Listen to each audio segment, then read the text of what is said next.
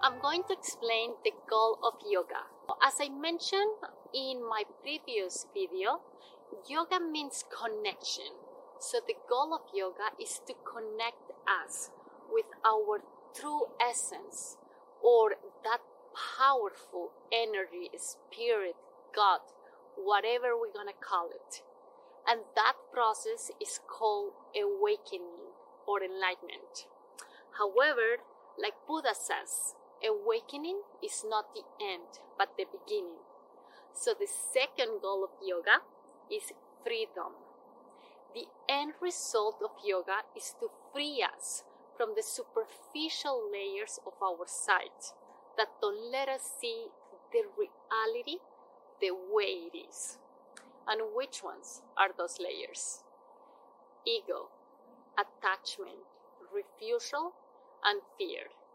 So, ego to be the best, to show off, to prove ourselves to others, attachment to people, money, things, refusal to don't accept things, that we get old, that our loved ones die, fear of the future, to be single, to get broken, to get sick.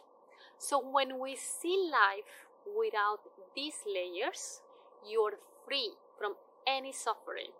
Therefore, you can be happy right here, right now, regardless of whatever happens in your life. And the third goal, let's say it's a goal, is siddhis. So siddhis means accomplishment. This means that you can get magical powers or skills by practicing yoga. Some people learn how to heal, predict the future, socialize, how to win friends, create things, and basically become good at life. But these powers can interfere in your awakening or liberation process. Sadhguru, a famous yogi, thinks that it's not worth it to spend a lifetime getting siddhis or using siddhis.